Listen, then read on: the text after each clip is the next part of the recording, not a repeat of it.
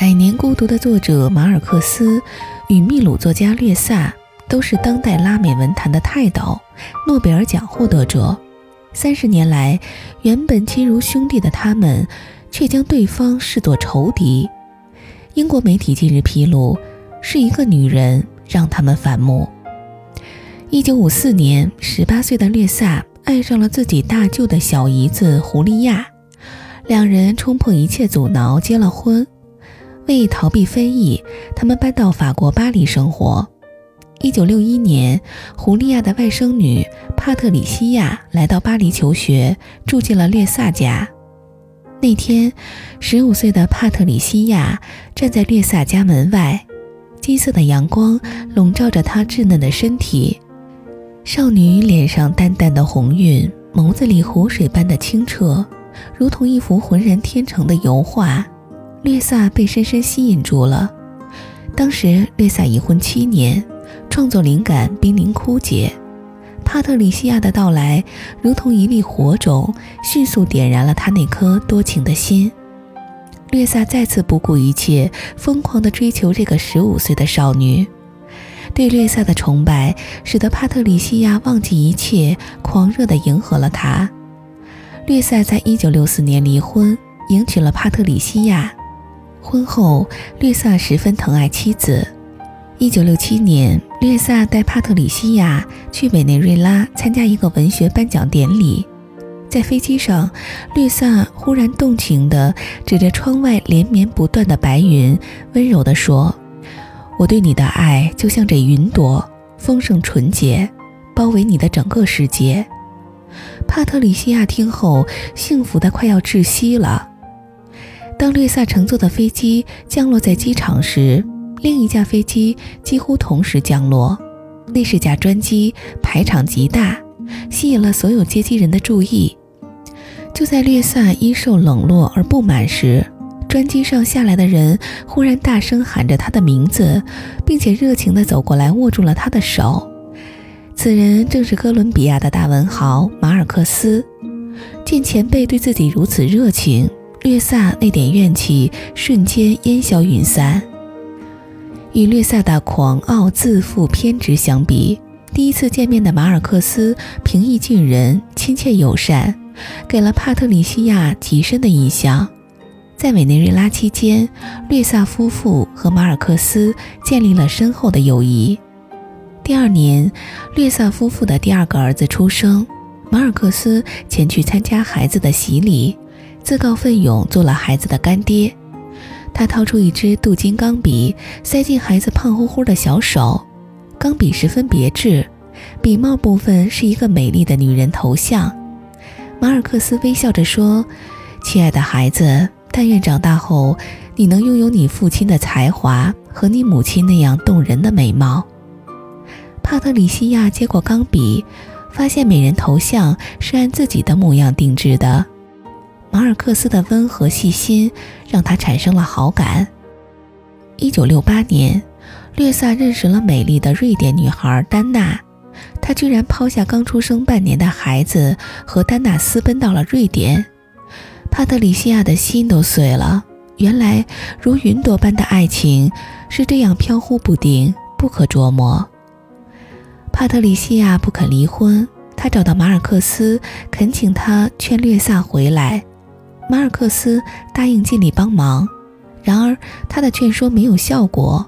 偏执的略萨一遇到爱情就变成了疯子。帕特里西亚伤心欲绝，他接受了马尔克斯的邀请，来到哥伦比亚散心。每当马尔克斯拍着他的肩膀，以长辈的语气温和地跟他说：“姑娘，你要坚强。”时，异样的温柔便在他心里弥漫。眼前这个男人温文尔雅、善解人意，这一切和略萨多么不同呀！慢慢的，他情感的天平开始偏移，看马尔克斯的眼神不由得多了几分醉意。对这一切，马尔克斯并非没有察觉。已有家室的他开始减少和帕特里西亚见面的次数，也不再敢直视她美丽的眼睛。一个夏日。内心饱受煎熬的帕特里西亚病倒了，马尔克斯带着百合花来到帕特里西亚的寓所看望他。帕特里西亚突然抱着马尔克斯哭泣：“马尔克斯先生，你难道真的不明白我的心吗？”这样大胆的表白让马尔克斯尴尬不已，他夺路而逃，不知不觉走进路边的小酒馆，喝得酩酊大醉。醒来时，他才发现外套落在了帕特里西亚的住处。为了防止妻子盘问，马尔克斯只得返回帕特里西亚住处取衣服。当他推开那扇虚掩的门时，怔住了。满脸泪痕的帕特里西亚怀抱着他的外套，小心地亲吻着。马尔克斯理智的防线被彻底击溃了，在酒精的作用下，他将他紧紧地抱在怀里。爱情之海一旦决堤，就再也不能控制。此后，帕特里西亚和马尔克斯一有机会就缠绵在一起。三个月后，帕特里西亚提出嫁给马尔克斯。马尔克斯以一贯的温文尔雅的态度说道：“亲爱的，离婚对我来说是不现实的。”帕特里西亚越来越迷恋马尔克斯，他做出一个疯狂的决定，去找马尔克斯的妻子梅赛德斯谈判。幽静的咖啡厅里，见情敌脸上的皱纹比上次见到的更深，帕特里西亚多了几分自信。他将心中的秘密一股脑说了出来。梅赛德斯静静地听着，然后缓缓卷起右衣袖，露出一道长达十厘米的伤疤。他说：“这是十年前的伤了。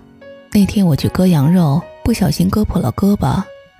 为了省钱，我没去包扎。”后来伤口溃烂，留下了去不掉的伤痕。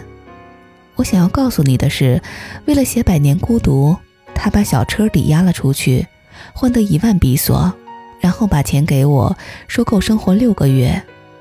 可他用了一年半才写完那部小说。我从没告诉他钱早用完了。我当掉了自己的首饰，低声下气的去商店赊肉、赊面包。帕特里西亚惊讶的说不出话来。一直养尊处优的他，从未想过风花雪月的爱情会面临这样凄苦的现实。梅赛德斯继续说：“马尔克斯也一定没告诉你，他认识我时，我只有十四岁。从他见到我的那刻起，他就在等我长大嫁给他。其实我和马尔克斯这几十年的爱情，一直都动人心魄。”你不过是他无数个小插曲中不起眼的那个。不等帕特里西亚做出反应，梅赛德斯就起身离去。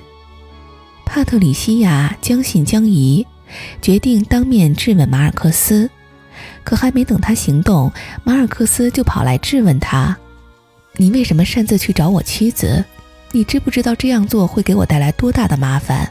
我们的关系结束了。”看着马尔克斯绝情的背影，帕特里西亚流下了绝望的泪水。当晚，他吞服了一整瓶安眠药，幸亏房东发现，救活了他。得知帕特里西亚自杀，第一时间赶来的居然是略萨。原来，恋爱不久，放荡的丹娜就频频闹出绯闻，最后抛弃了略萨。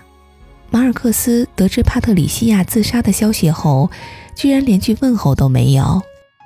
帕特里西亚萌生了报复之心，他泪水连连地对略萨说：“别追问我自杀的原因了，这让人难以启齿。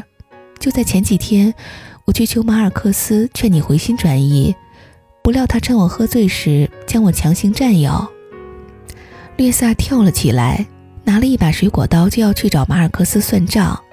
帕特里西亚慌了神，死死地将他拉住。一九七六年。冤家路窄，略萨和马尔克斯在墨西哥某电影的首映式上碰到了。马尔克斯礼貌地打招呼，略萨却猛地一拳砸在他眼睛上，恶狠狠地吼道：“你还有脸打招呼？你对我妻子做了什么？”马尔克斯自知理亏，没做任何解释。此后的三十年，略萨和马尔克斯老死不相往来。直到因纪念《百年孤独》出版四十年，这段被尘封的往事才重新浮现。留下几多感慨。Tired, I'm tired, I'm feeling so tired. I've lost, I've lost, I can't sleep tonight. Cry, I cry as time passes by. It's two at night, I can't sleep tonight. Why, just why, I feel unalive. I'm trapped in what I call my mind. Love, it's love, what even is love? Now I'm empty, empty, empty.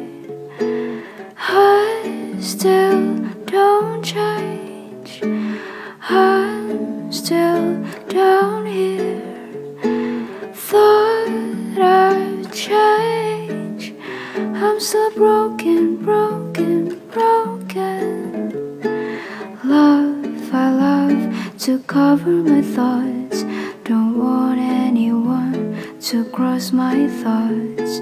Tired, I'm tired, I'm feeling so tired. Tired, I'm tired, will I hold it like